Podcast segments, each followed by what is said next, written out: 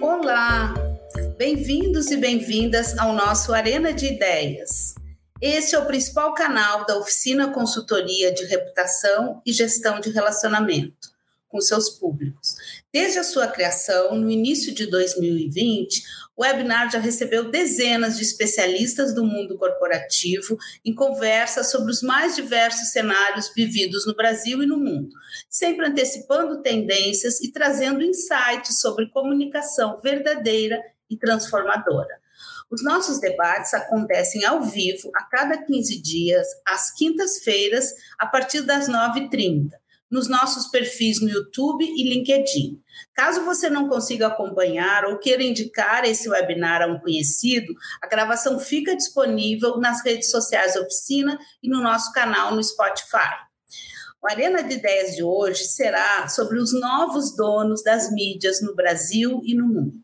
Vamos mostrar as principais mudanças no panorama de comunicação e quem são os novos proprietários eh, dos canais de mídias digitais.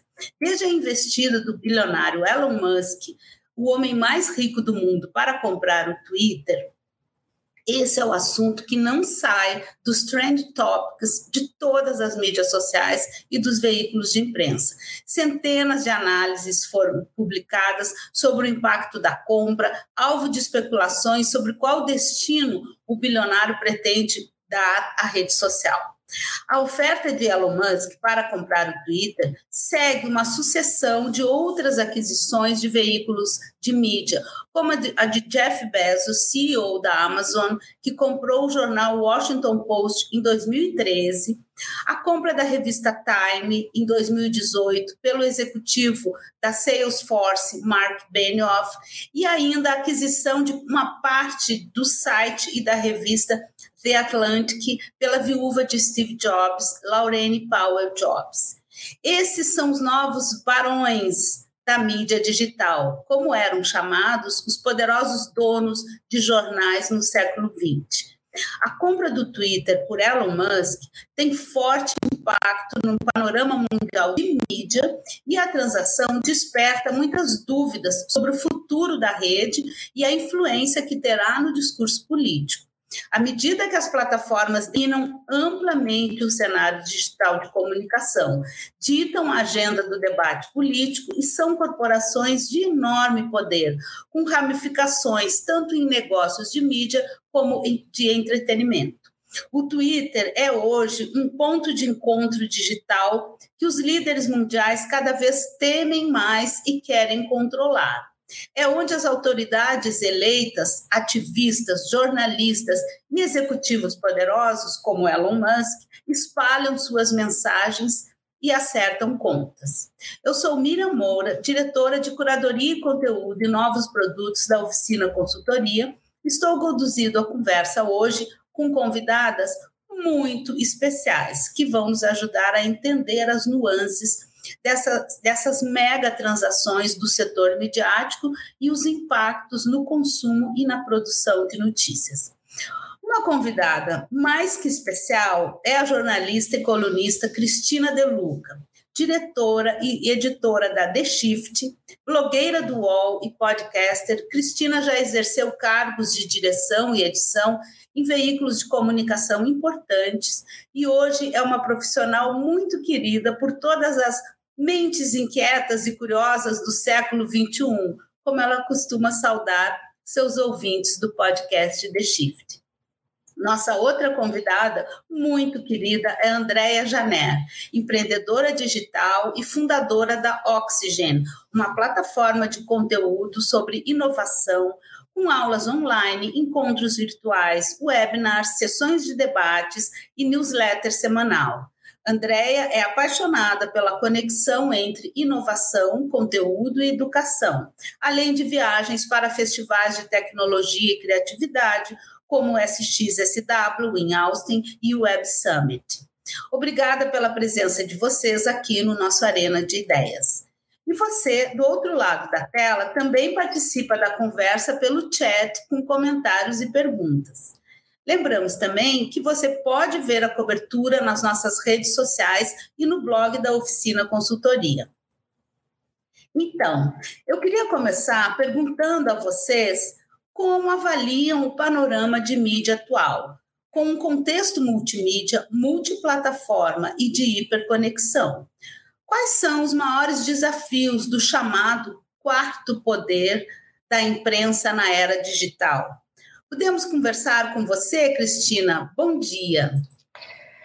Bom dia. Uh, antes de mais nada, gostaria de agradecer muito o convite da oficina, você, Miriam, que eu sigo bastante, a Andréia também, que eu estou sempre ligada lá nos conteúdos. Então, é, é um prazer para mim e uma honra estar aqui dividindo esse espaço com vocês. Bom, vamos lá.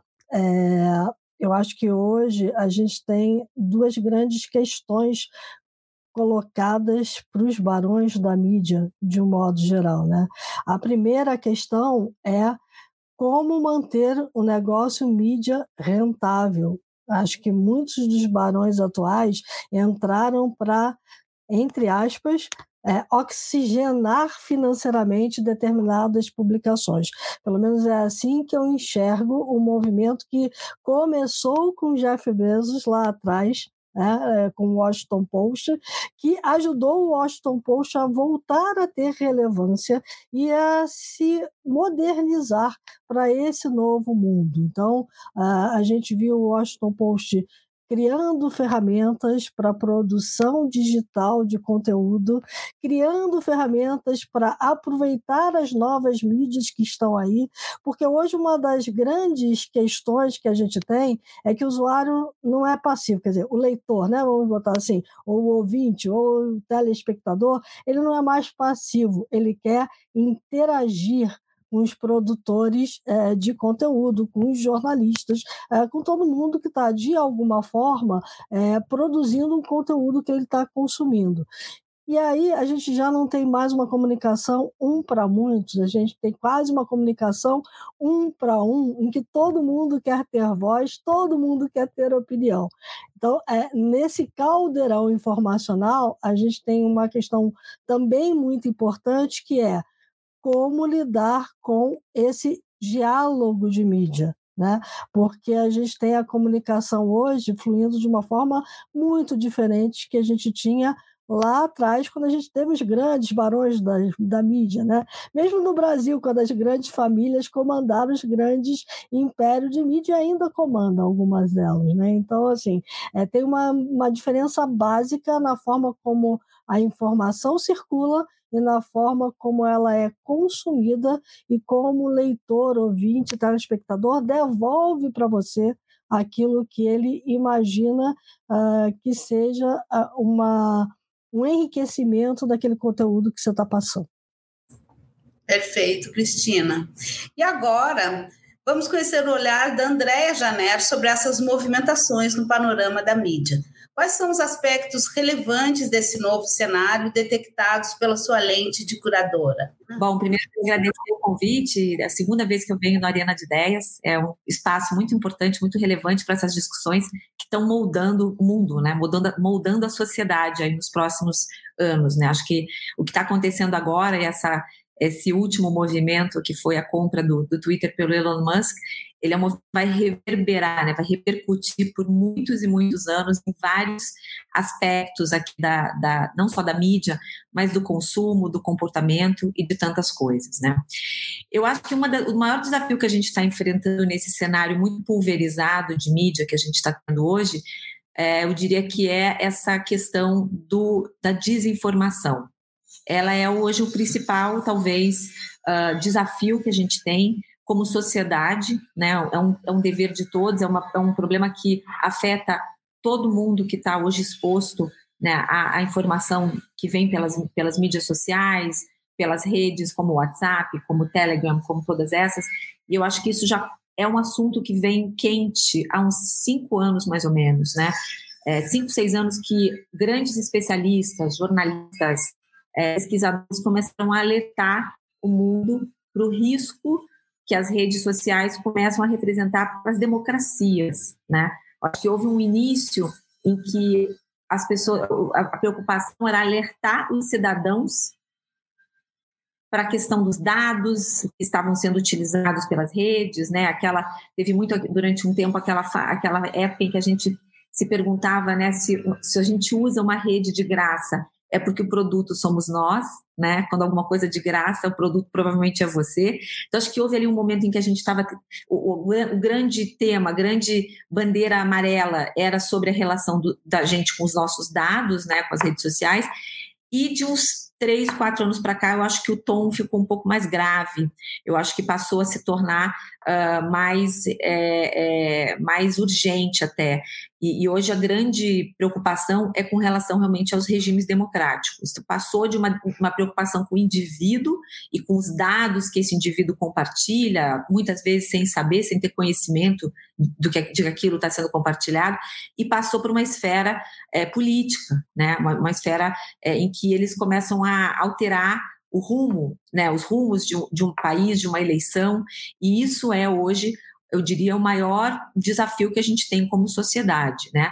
É, uma, é, um, é um problema extremamente difícil de resolver, né? A gente aí teve um, um, um período em que a gente precisou regulamentar e não soube regulamentar. Eu acho que é, tem aí alguns exemplos bacanas na Europa. Acho que a União Europeia saiu na frente, muito na frente dos Estados Unidos, por exemplo, é, com, a, com a Lei Geral, de, Lei Geral de Proteção de Dados deles, que criou alguns, uh, alguns limites, alguns critérios, e lançou agora, mês passado, o Digital Services Act, que também, acho que é mais difícil, precisa de propaganda política e coisas assim, mas a gente tem muito caminho pela frente. Acho que isso ainda é um é um vespeiro, tá difícil de, de tentar achar as respostas, ninguém é, quer assumir o papel de juiz, né? Acho que essa discussão, se, se, se essas redes todas são plataformas ou se são veículos, é uma discussão recorrente, né? que ora elas se posicionam como plataformas, né? Na, e se isentam de, de responsabilidade editorial sobre o seu conteúdo, e ora se posicionam como veículo na medida em que elas interferem naquele conteúdo, né? Já me alonguei aqui muito na resposta, mas é, para mim, sim, o, o, principal desafio que a gente tem hoje é a questão da desinformação nas redes. Sem dúvida, Andréia. É, essa questão da. Eu, eu, eu, a gente avalia que essa questão da oferta, né, da compra do Twitter pelo Elon Musk, também vai estar sendo propulsora de intensificar esse debate, né? Até onde, até onde é, é, vai o poder né, a extensão que essas plataformas exercem hoje nas nossas vidas, não só na nossa maneira de consumir conteúdo, né? E o Twitter é chamado de a nova praça pública digital, um verdadeiro ponto de encontro de poderosos, de líderes mundiais e ativistas que usam a plataforma para suas mensagens, acerto de contas e influenciar o mercado maciçamente. Vocês acreditam que essa é a razão que faz poderosos como Elon Musk desejarem serem donos e comprar plataformas como o Twitter? Posso falar? Bom, vamos Pode. lá. É, eu vou até pegar alguns ganchos da Andrea, né? Sem dúvida nenhuma, a desinformação é um fenômeno que hoje ganhou proporções é, imensas, né? A gente sempre teve o fenômeno da desinformação. É, mas hoje, é, com os meios de comunicação nas mãos das pessoas e todo mundo se sentindo um produtor de conteúdo e querendo participar desse diálogo que eu falei com as mídias, é, a gente começou a ter dois fenômenos muito importantes que aumentaram o problema da desinformação. Um é o acesso. Né? Todo mundo hoje tem um megafone na mão. O outro é a questão de que a mídia começou a perder relevância. Então, a gente tem tido um desgaste muito grande da mídia para voltar a ser relevante, para voltar a ser confiável nesse universo informacional que a gente tem. E aí, trazendo de novo para essa discussão é, das redes sociais e do Elon Musk querendo comprar o Twitter e comprando efetivamente o Twitter, acho que a gente tem uma questão muito importante aí, que é um movimento que eu vejo de diferença básica do movimento que o Bezos fez para o movimento que uh, o Elon Musk está fazendo. Né? É, você falou muito bem, Miriam, o, o Twitter é a praça pública. Então, assim, o Twitter não é onde você vai vender um jornal. É, é, assim, ele não é a praça onde aquele veículo está circulando, ele é a própria praça. Né? É, então, assim, é, é onde o diálogo está acontecendo. Então, no fundo, no fundo, na minha percepção, o que o Elon Musk está tentando cooptar é justamente a escuta desse diálogo, né? É, é entender, assim, o que, que as pessoas estão falando, como elas estão falando, para o que elas estão falando e qual é o propósito. E tem uma coisa na, nos planos dele do Twitter que me chamou muita atenção, que é uma coisa que o Facebook tem, é, que é a identificação das pessoas. Então, assim, eu já vi teóricos da comunicação dizendo o seguinte: na hora que você retira do Twitter os bots, o anonimato e coloca todo mundo colocando a carinha e dizendo, é, então assim, sou eu fulano de tal falando, a gente começa a ter um, uma mudança na forma como as pessoas percebem a comunicação. É claro que a gente vai estar sempre sujeito a você ter um presidente tentando influir no diálogo, a você ter o dono de uma empresa tentando fazer propaganda. Aliás, o Elon Musk faz propaganda das suas empresas o tempo inteiro. Agora, recentemente, a Visual Capitalist acabou é, de publicar um gráfico onde ela mostra claramente é, no universo dos anos que o Elon Musk usa o Twitter, como ele influencia nas ações das suas próprias empresas, fazendo propaganda né, num canal que hoje ele apenas é usuário, mas ele vai passar a ser dono. É, a diferença que eu vejo para o Jeff Bezos é que quando o Bezos coloca dinheiro no Washington Post, ele coloca dinheiro mais para uma questão de: é, olha, eu sou aquele cara que go gostaria de ver é, o, a mídia forte outra vez, que gostaria de ver a mídia influente outra vez. É, e por aí eu me tornar influente também, ser recebido na Casa Branca, como acabou acontecendo. É, sem dúvida, Cristina, é, eu observo, a gente observa de perto esses grandes influencers que eles são, o próprio Jeff Bezos no Twitter. E ele, ele exerce um pouco esse papel de, de guardião, ele indica conteúdos, né? É, é bem interessante isso. Eu queria agora ver se a gente olha, detém um pouco o olhar no nosso panorama aqui no Brasil.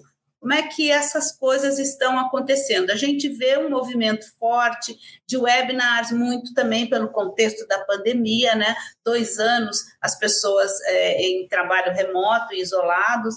É, o setor financeiro com uma atuação muito grande com canais, lives, webinars, algumas compras também se vê esse movimento. Queria ver se a gente tecia similaridades, as sinergias e as, as singularidades do nosso dessa movimentação mídia aqui no Brasil. Andréia, como você vê essa movimentação? É, a gente teve também um movimento muito parecido com o que aconteceu nos Estados Unidos e em outros países na Ásia também, né, de empresas privadas, bancos, por exemplo, comprando é, veículos consagrados. A gente teve também Acho que ao mesmo tempo que isso estava acontecendo, houve né, um, um, momento delicado ali da editora Abril, que se desfez de vários títulos, então acho que houve ali uma oportunidade, talvez, de alguns bancos. Eu lembro que o, enfim, o BTG acabou comprando a Exame, a, acho que a XP comprou a Infomoney, acho que houve ali uma movimentação. É, com acho que o intuito também é, de interferência é, é, acho que tem essa coisa de, de, buscar também estar ao lado né, do poder da imprensa sempre como a imprensa tradicional como um grande ainda eu, eu acredito que nesse momento até queria ouvir depois da Cristina a opinião dela mas eu acredito que nesse cenário todo os grandes veículos os veículos tradicionais ganharam é, na minha opinião queria ouvir a sua ganharam prestígio né ganharam é, volta, a gente se volta no, no meio de tanta é, é tanta dispersão a gente acaba se voltando para os grandes veículos, que a gente sabe que, que apesar dos seus vieses, que todos os têm, né, é, eles têm, obviamente, uma equipe é, é muito mais sênior, é, que, que, enfim, trabalha num outro nível de, de checagem de fatos e de, de apuração de informações, que muitas vezes não acontece nos veículos menores, né? Então, e eu sou super a favor dos veículos digitais, Acho que a gente está vendo aí uma, uma, uma, o desabrochar aí de uma nova mídia no Brasil de uns seis, sete anos para cá. Acho que o The Shift é um excelente exemplo disso. O Meio é outro exemplo disso. O Net é outro exemplo disso. São veículos que já nasceram né, digitais, já nasceram com essa inovação toda na entrega, no formato, já estão ligados no podcast, já tem é, é, webinar, já tem aula, já tem muita coisa acontecendo, e eu acho que isso atrai é, um outro tipo de público. O, a diferença que eu o, o, desafio de empresas digitais, né, como acho que a Cristina vai poder falar melhor que eu, mas do The Shift, do Meio, do Nexo, do Brasil Journal, do Neofeed, etc., é, é porque são jovens, né? Se, se, se, diferenciar de tantos outros veículos digitais que existem por aí é, e que as pessoas realmente ficam muito confusas, né, sem saber em quem elas acreditam, né? A gente sabe que tem a Lupa, tem outras agências de fact-checking, etc., mas assim, em quem eu confio? Esse é hoje o grande drama do cidadão brasileiro e de qualquer lugar do mundo, em quem eu acredito, né?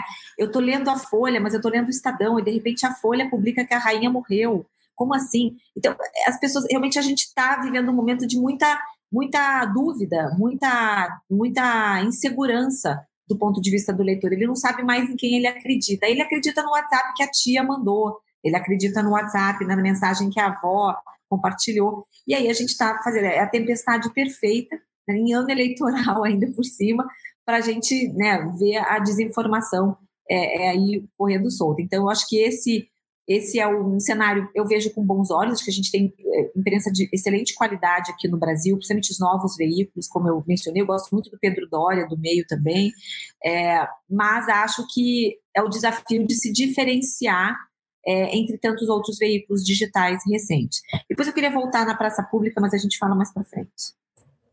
Cristina, quer complementar? Vou, vou, complementar, até porque, Miriam, você, quando a gente estava para entrar aqui, você falou uma palavrinha mágica que é a atenção, né? Eu acho que todos nós estamos disputando a mesma atenção. E aí a diferenciação, de fato, é, ela é um, grande desafio. Né? A, a, gente, na The Shift, olhou para uma dor do mercado, né?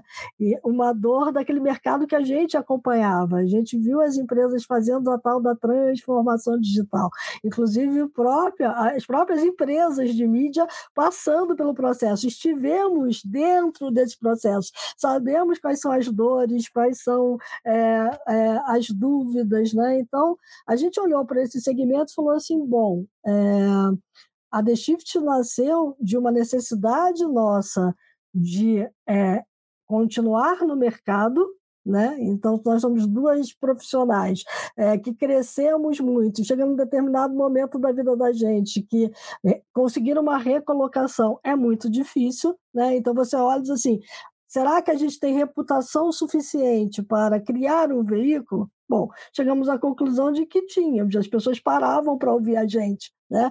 E de uma outra necessidade que foi: será que nós estamos fazendo hoje aquele jornalismo que a gente gostaria que fosse feito para esse público que a gente vinha atendendo, que era o público que estava fazendo a transformação digital? E chegamos à conclusão de que não, né? que a gente estava é, sendo mais do mesmo num caldo informacional aí de, de muito hard news. E aí a gente deu uma parada e falou assim: opa, Acho que a gente não é isso que a gente quer. A gente quer dar o contexto dessa história toda, né? A gente quer focar num tipo de conteúdo que é um conteúdo que vai fazer o cara parar e às vezes até ter mais dúvidas do que certezas. Então, mas a gente quer colocar na frente dele aquilo que vai fazer ele se perguntar: será que o que eu estou fazendo é certo? Será que aquela certeza que eu tinha ela ainda se sustenta, né? É, então foi muito assim que a gente foi buscar The Shift. E o grande é, desafio hoje é da monetização. Né? Que eu acho que é o grande desafio de todo mundo. Inclusive, tinha uma pergunta aqui para mim antes, é, que veio da audiência, se monetizar os canais pode trazer segurança em relação à divulgação de fake news. Assim, eu acho que esse é um dos grandes problemas também. Por quê? Porque aquele, é, a questão de você espalhar fake news, de você ter relevância, de você ser um veículo onde as pessoas têm confiança naquilo que você está publicando, acabou gerando também uma série de veículos nanicos criados exclusivamente com o propósito de desinformar. Né? E, e, além disso, de ganhar dinheiro desinformando, porque a cada clique que a pessoa dá naquele conteúdo, ele é remunerado. Então, assim, a gente hoje está no momento em que as plataformas precisam pensar se a remuneração, o modelo de remuneração de anúncios ainda se sustenta é, o modelo de remuneração do clique. Ainda é legal, então se a gente precisa botar mais amarras nisso e buscar, de fato, é, uma monetização de um conteúdo que é muito relevante, que é curado, como é o nosso, Andréia, né? que é, é, é que tem um, um, cuidado ao ser feito, que a gente tem um compromisso é, com as fontes primárias daquela informação e de trazer os diferentes matizes que estão por trás de um determinado fato ou de uma determinada tendência e ser remunerado por isso, né? Então é, é, é esse é o grande desafio hoje.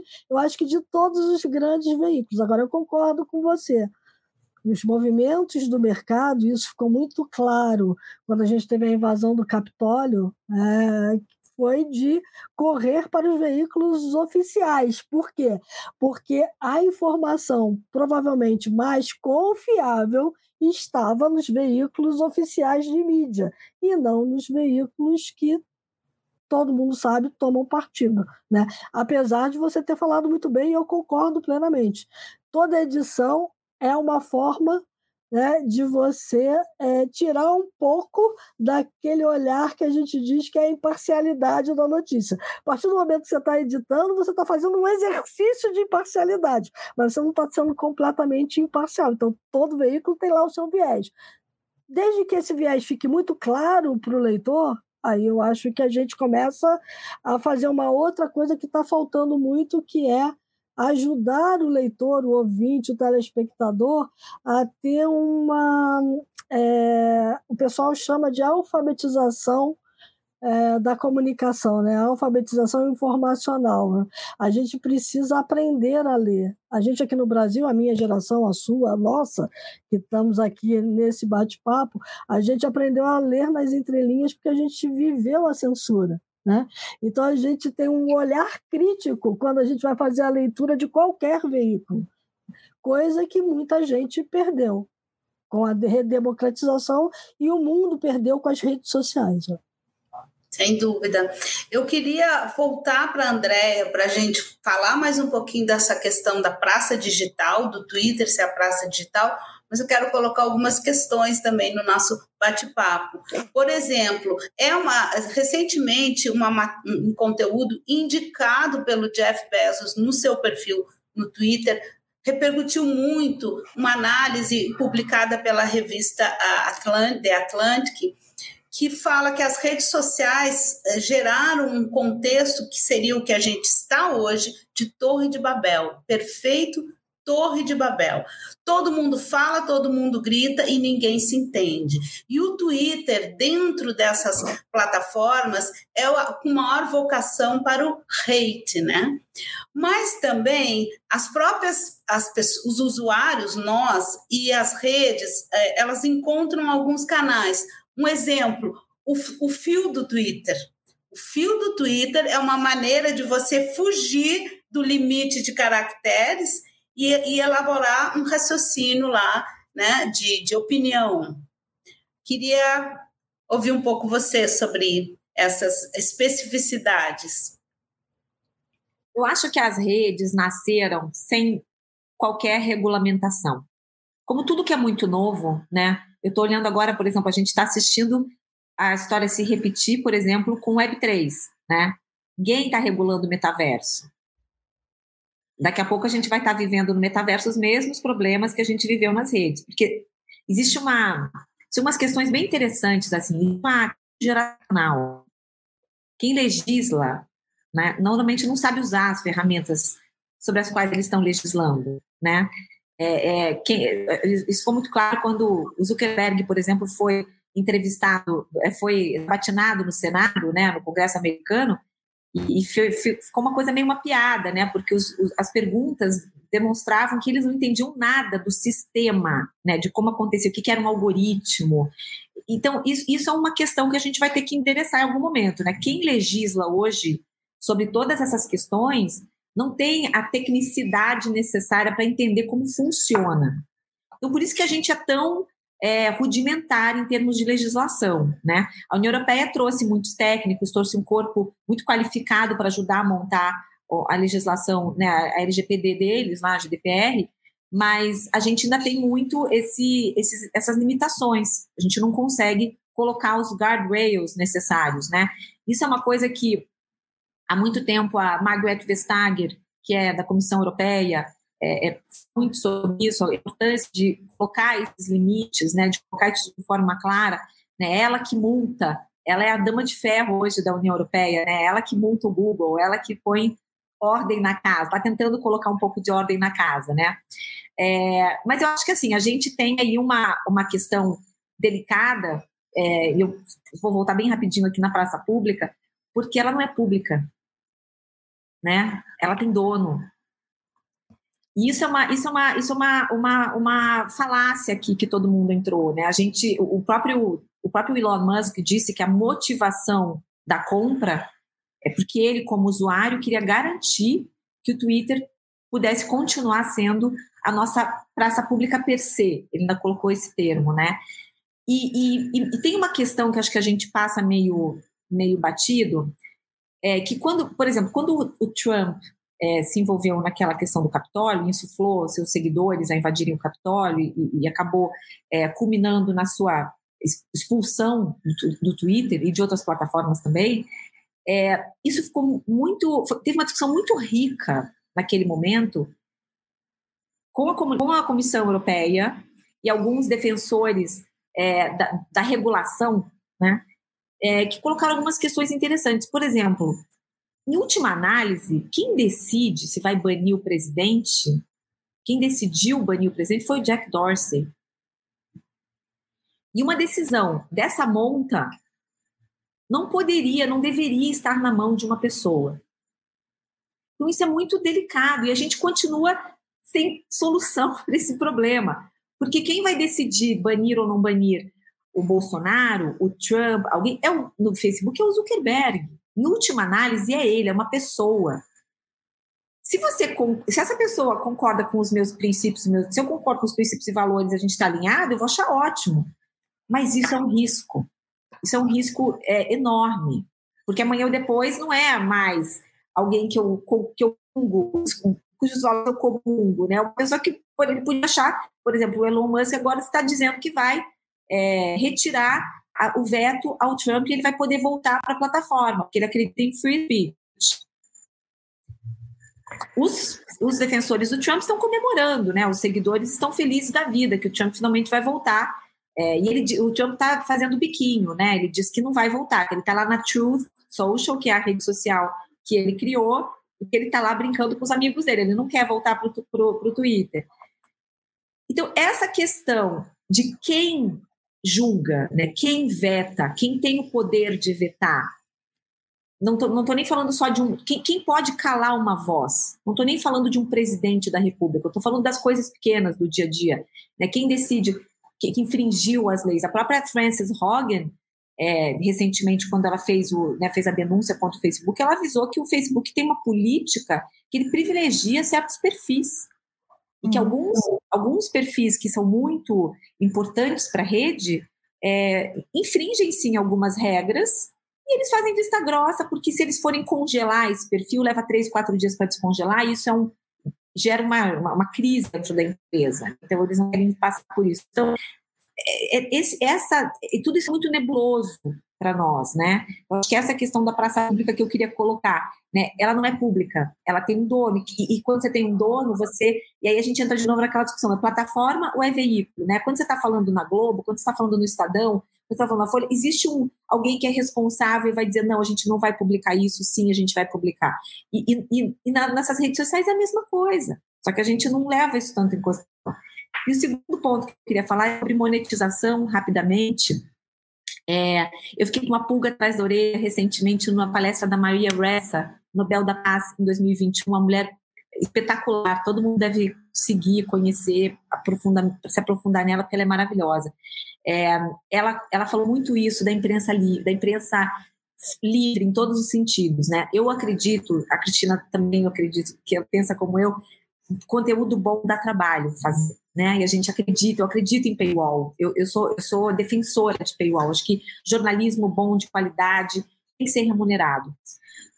Mas quando a gente ouve uma Maria Ressa falar de desinformação e falar que o paywall acaba restringindo o acesso das pessoas à boa notícia, à boa informação, à informação de qualidade, eu fico com o coração apertado por um lado também, né? Porque ela fala, a gente precisa que a notícia chegue nas pessoas. E como e o que está acontecendo hoje em dia é que a notícia gratuita é a notícia de qualidade ruim. É a notícia, são esses veículos que a Cristina tão bem mencionou, são veículos justamente disseminar desinformação. Então a gente está numa escolha de Sofia, porque a gente tem que ser remunerado, a gente tem que viver do que a gente produz e dar trabalho para produzir bom conteúdo, mas por outro lado a gente tem que fazer com que essa informação chegue no maior número de pessoas possível. E talvez não seja através de paywall que a gente vai conseguir isso. Pronto, fechei os meus dois pontos principais. Cristina, quer complementar? Quero, vamos lá, algumas coisas, né? Quando eu falei que é, o Twitter não é o veículo distribuído em praça pública, mas a própria praça pública. É, eu acho que nenhuma praça pública não tem dono. Sim, toda praça pública tem dono. Alguém está legislando sobre aquele território ali. Agora, você trouxe muito bem uma questão que a gente está discutindo aqui agora no PL, que a gente botou como PL de fake news, mas que, na minha opinião, está se transformando num PL de regulação dessas mídias. É. E eu acho que o grande cuidado que a gente tem que ter, é, e aí eu olho para o que a Europa está fazendo e vejo com muitos bons olhos, é que a Europa ela começou, antes do GDPR, a tratar justamente da propaganda. Né? Então, é tanto que o GDPR, frente à nossa LGPD, ele é muito mais draconiano na questão do uso do dado pessoal para publicidade segmentada bem mais do que a gente. A gente aqui deixou a coisa correr um pouco mais frouxa. Né? Mas assim, eles sempre se preocuparam, e eu acho que esse é o grande olhar do regulador europeu que a gente podia mimetizar aqui para os riscos e não tanto para a tecnologia em si. Né? E os riscos têm muito a ver com sobre a forma como a tecnologia é utilizada. Né? E isso tem que estar presente na discussão que a gente está fazendo no Brasil. Por quê? Porque a gente foi tentar legislar fake news, foi uma coisa que o mundo ainda não conseguiu, trouxe para dentro desse debate a regulamentação da mídia e ainda jogou de contrabando a questão do pagamento é, das empresas de mídia. Então, assim, acho que a gente está confundindo muito alhos com bugalhos dentro de um PL que pode ser muito bom para trazer uma coisa que você colocou muito bem, que é a questão da transparência da moderação, da transparência do conteúdo é, monetizado dentro das plataformas que a gente convenciona chamar de publicidade digital. Né? Então, assim, é, é, acho que muito do caminho, muito das respostas passam por aí. Né? Por quê? Porque as regras têm que ser muito claras e as regras não são claras. Elas são usadas de acordo com o bel prazer do dono do veículo né, do dono da praça pública, como você acabou de falar muito bem. Então, assim, quando eu vejo o, o, o, o Musk trazer de volta, ou dizer que vai trazer de volta o Trump, e o Trump dizer eu não quero, eu vejo um, um, movimento que não pode ser de tão ruim assim. Por quê?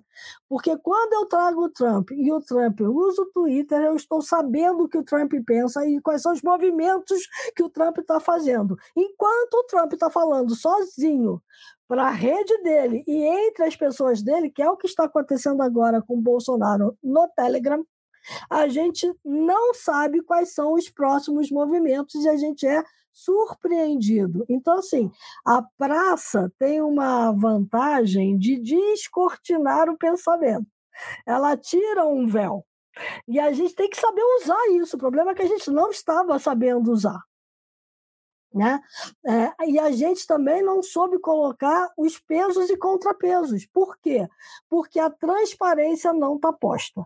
Então, é, a gente tem que buscar a transparência e tem que buscar a regulação de como é a publicidade nesses veículos, né? Quais são as regras que eles usam, né? E isso tem que ficar claro para todo mundo, para a gente poder saber se portar. Então, eu acho que o PL de fake news avançou em várias questões. Uma das, das, das questões que avançou foi justamente na questão da moderação de conteúdo, de eu poder saber por que, o meu conteúdo foi excluído, ou, sabe, é, e, e, aí tentar é, uma argumentação para trazer o meu conteúdo de volta, porque a gente viu muita gente ser banida sem saber por quê. Às vezes basta uma denúncia de alguém que pensa de forma contrária à sua. Né? E se o Facebook e os moderadores do Facebook achar que aquela pessoa tem razão, tchau você. Fica lá na geladeira. Né? Eu já vi isso acontecer, inclusive, em grupos de discussão sobre futebol. Eu participo de um e já vi gente ser excluída sem que o moderador soubesse e entrasse é, num, numa geladeira lá de uma semana, porque é, alguém denunciou dizendo assim: olha, essa pessoa me faltou com respeito, usou palavra de baixo calão, palavrão, vamos dizer assim, é, é, me atacou pessoalmente, e aí a pessoa vai para a geladeira uma semana. Então, assim, as regras têm que, têm que estar postas, porque dentro dessa questão da dicotomia do privado e do público, eu concordo com você que a praça tem dono, mas a gente fala que é público porque tudo que a gente publica lá tem eco. Né? Então, eu acho que as pessoas também têm que perceber que o privado não é tão privado assim. Eu não estou falando só entre os meus amigos, eu não estou falando só para um grupo fechado de pessoas ou só para uma bolha. Aquilo que eu estou falando ali está vazando e está ecoando. Por isso que eu brinco sempre quando eu dou. Eu, eu dou muita palestra para executivo e empresa para falar o seguinte: cuidado com o que você publica na rede social. Né? Porque pode ter lá um concorrente seu seguindo seus passos porque ele pode dar ali inferir se você assinou um determinado contrato, se você está negociando com alguém, se você está preparando uma é, operação no exterior, tudo só seguindo as suas redes sociais. Né? Ah, ele pode estar tá preparando um sequestro, alguém que queira sequestrar você. Por exemplo, é, eu tive com o pessoal do Pão de Açúcar lá, é, na época que é,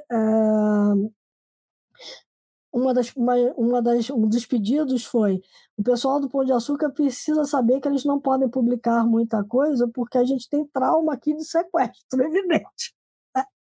Então, é, e, e, aí a questão toda, a gente precisa ver que a gente dá muito espaço nas redes sociais, a gente informa muita coisa. Por exemplo, outro dia, num grupo de jornalistas, tinham jornalistas indignados porque a assessoria de imprensa tinha mandado um formulário quase que uh, perguntando a alma da pessoa, né? Então, assim, tinha tudo. Ela queria fazer uma anamnese ali do jornalista, quais eram os interesses dele, se ele tinha filho, se ele não tinha, se isso, aquilo tal. E aí eu olhei para aquilo e falei, olha, o mais interessante disso tudo é que todas essas informações estão públicas nas redes sociais, bastava um bom trabalho de scrapping de dados em rede social e o cara ia conseguir tudo. Aí alguém falou lá, isso é contra a LGPD. Eu falei, já não sei, porque está público. É. O contra a LGPD é o uso que ele vai fazer. Então, assim, se ele não informou para que finalidade ele tratou aquele dado, aí sim, ok. É, na, na verdade, é toda essa complexidade que a gente vive todo dia. Existe, não existe uma, uma fórmula uh, uh, básica e clara sobre o que, é fake, o que, que não é fake, as pessoas não sabem. É, tem a questão da alfabetização de mídia, que ainda nem é uma discussão que nem chegou ainda aqui, mas que sem ela a gente não vai é, evoluir. Né? É, eu queria trazer uma pergunta do Jamerson Murta, é, que fala sobre o metaverso. Ele diz que não temos com, como aprender com o que já aconteceu no metaverso porque é novo. Mas é só olhar para as revolu revoluções sociais, tecnológicas anteriores. O problema do futuro mau uso do metaverso não é da ferramenta, mas da sociedade. É isso. E, e essa, o metaverso chega dentro, intrincado na Web 3, que ainda é um, um, um conceito nebuloso, muito nebuloso para a maior parte das pessoas. E eu queria complementar, é, aproveitando a presença de vocês no, no Arena de Ideias, é, assim, vocês acreditam que a, a Web3 vai realmente ser é, essa democratização da internet, conforme está sendo vendida hoje? Queria ouvir um pouquinho você sobre isso. Pode ser, Andréia? Vamos lá. É, bom, eu acho que ela pode ser, ela vai ser o que a gente fizer dela né? Eu acho que como tudo, a gente quando a gente fala de web 3, é até legal explicar para as pessoas assim, a web 1 foi uma web é, praticamente de texto, aquela primeira web nos anos, no início dos anos 90, por ali, quando começou, é, e quem aqui lembra, né, a internet de escada, demorava um tempão para baixar a página e tudo mais, isso foi até o meados de, dos anos, dois, do começo da primeira década de 2000, e a Web 2 foi a web que passou a ser interativa, em que a gente começou, as pessoas começaram a produzir conteúdo, entraram nos smartphones, a gente começou a poder fazer uma porção de coisa, apps e tudo mais. E a Web 3 é essa web que basicamente vai ser a web do blockchain, né? É, é a web que a gente está construindo agora, né? E que é muito realmente nebulosa para muita gente. O que eu acho interessante é que quando a gente passou de Web 1 para Web 2, não teve um marco, né? Tipo, gente, a partir de agora estamos na Web 2, hein? Valendo a gente foi migrando, né? A coisa foi sendo construída de uma forma um pouco orgânica, né? E é isso que está acontecendo com a Web3 agora, não vai ter um marco, né? Embora NFTs, é, metaverso tenham ficado populares de um ano para cá, sei lá, um ano e meio para cá, que ficaram meio stream, assim, eu diria, a gente está migrando lentamente para alguns negócios vão sendo construídos já nessa nova mentalidade, né? Tem muita coisa, tem muita espuma muita espuma, mas tem muita coisa bacana. Eu sou uma super entusiasta assim de NFTs é, com aplicações práticas. Não os NFTs puros e simples de como as pessoas brincam, comprar uma figurinha e pagar, sei lá, 200 mil dólares por um, por um punk ou por uma capa.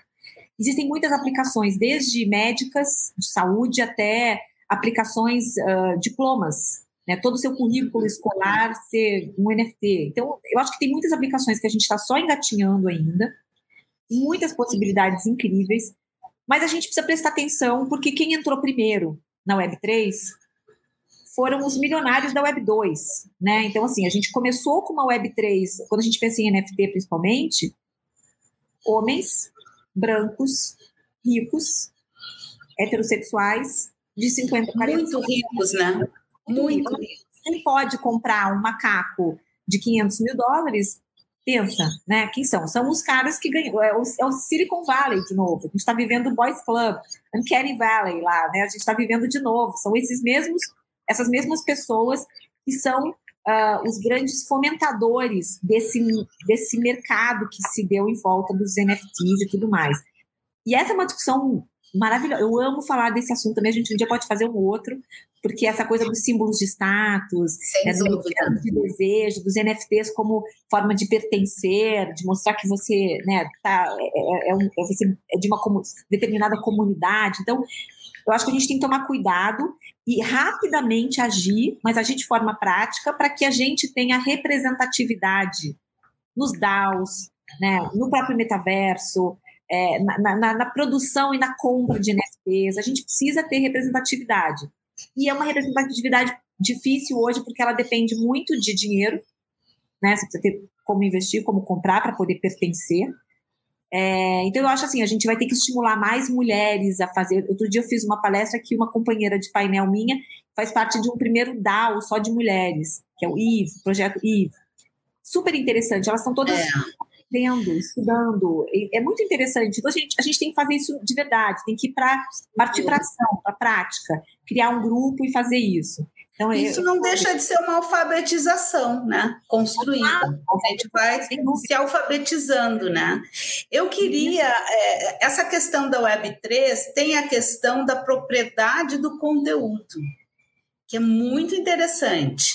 Porque hoje nós somos donos, nós criamos nossos perfis, nós postamos, nós criamos, produzimos conteúdos em, em praças que não são nossas.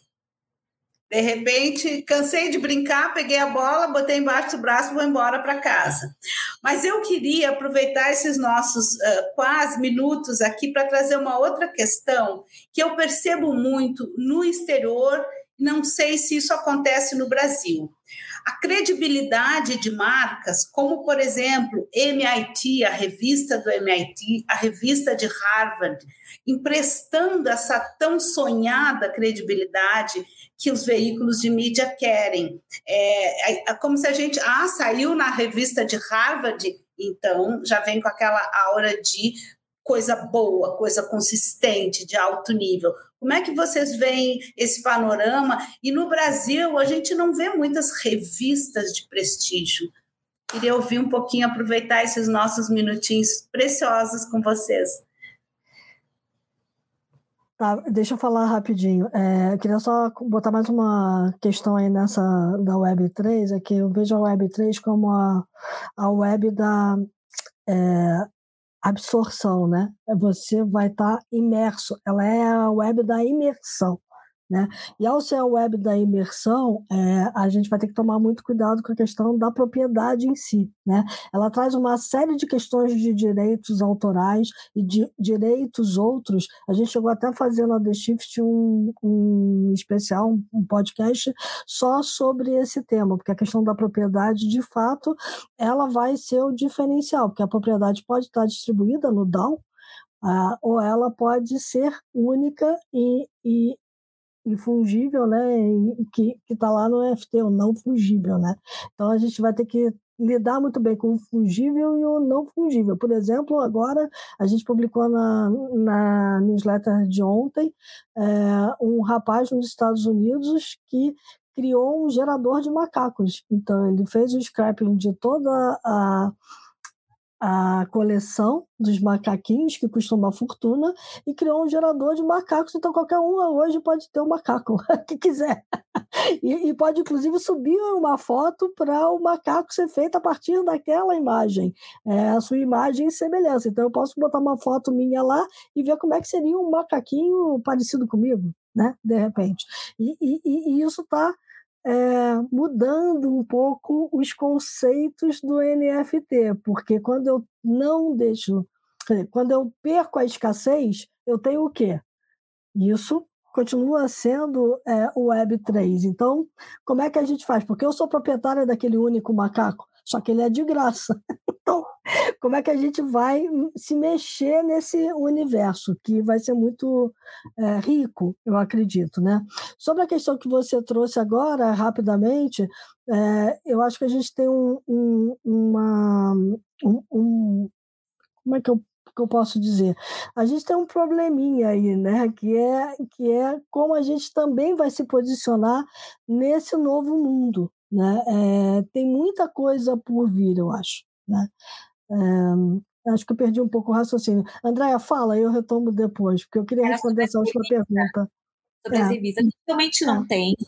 É, e eu vou, vou puxar aqui, você mencionou MIT e Harvard, eu vou puxar aqui um raciocínio do Galloway, do professor Scott Galloway, que disse recentemente que as marcas mais valiosas do mundo, ele pegou até aquele ranking da Interbrand, que mostra as marcas mais valiosas do mundo, Apple, Google, Amazon. Aí ele fez um X e falou: não são essas. As marcas mais valiosas do mundo, marcas das universidades. Né? É isso. É, então, assim, isso super interessante, porque ele coloca as faculdades, as universidades, principalmente as americanas, que são as Ivy Leagues e tudo mais, como um objeto de desejo, principalmente da classe média americana, né? Então elas realmente e tem algo muito interessante acontecendo com o higher ed americano que a gente está olhando de perto e eu como parte interessada porque eu tenho dois filhos universitários um, um, um nos Estados Unidos estudando lá outro na Espanha mas e, e, e, e o, o, endosso né o, a chancela que uma universidade dá para um, uma, para um, para um movimento cultural, para o movimento popular. Eu acho que a gente é, volta de novo para aquilo que a gente falou no início. A gente precisa dessas chancelas hoje.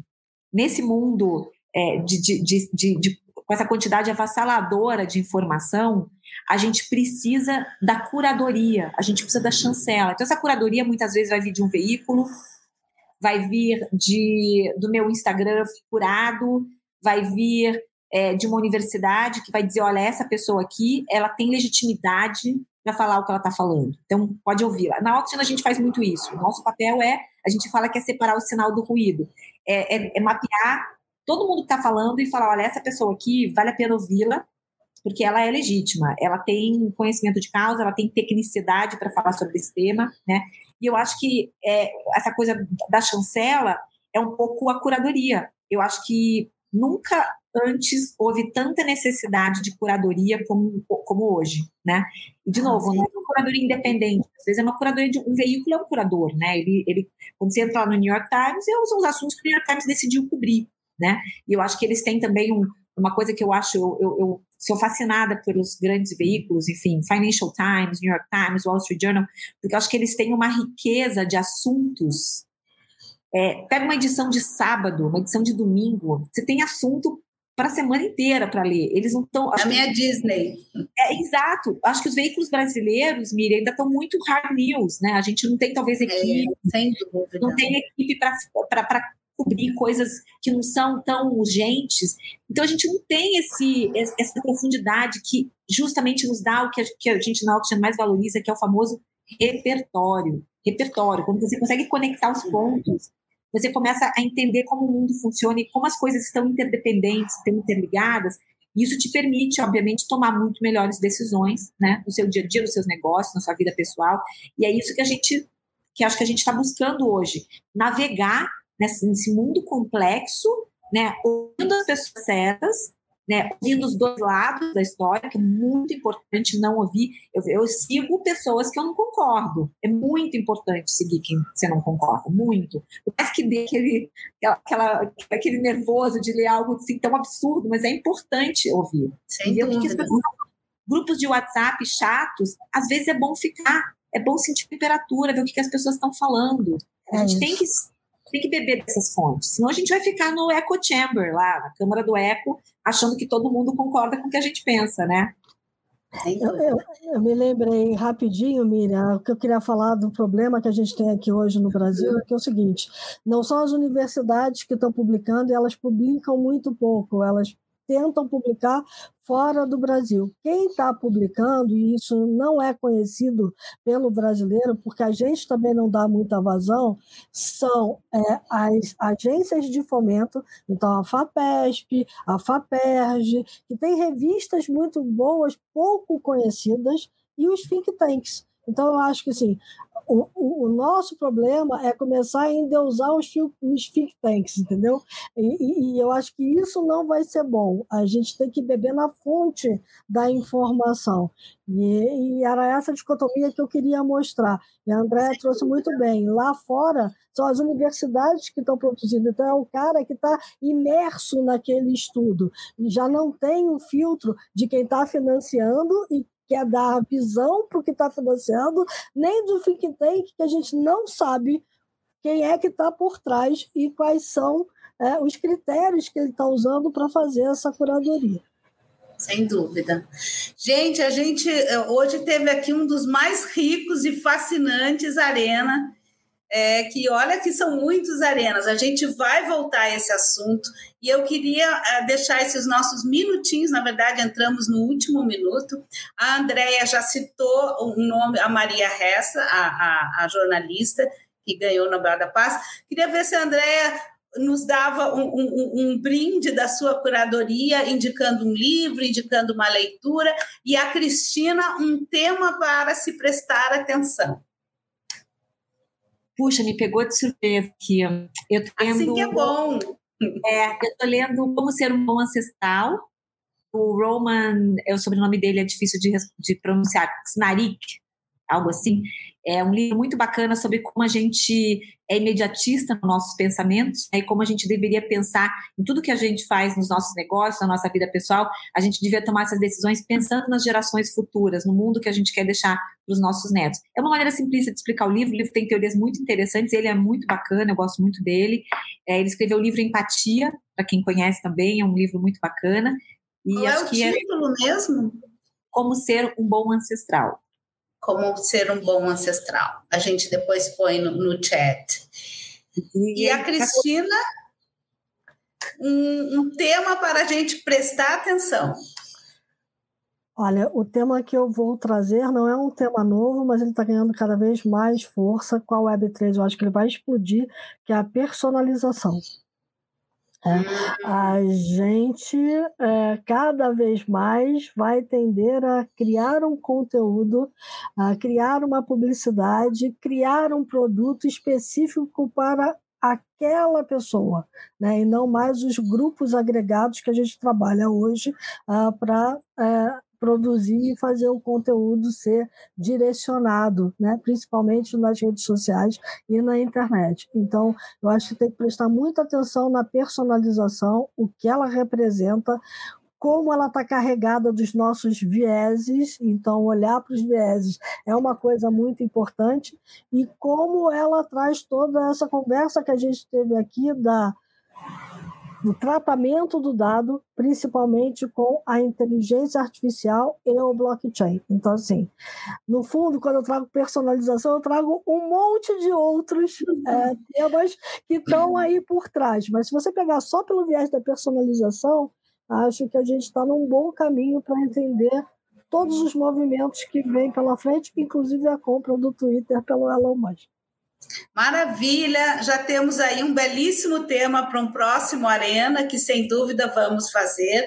Estamos chegando, já chegamos nos nossos minutos finais. Eu queria muito agradecer a presença das nossas convidadas especiais e muito queridas. Mais uma vez tivemos um debate extremamente rico e, infelizmente, nosso tempo está acabando. Eu quero finalizar esse arena com um minuto para os insights finais de nossas convidadas e esperamos vocês no nosso próximo Arena de Ideias no dia 26 de maio. Até lá!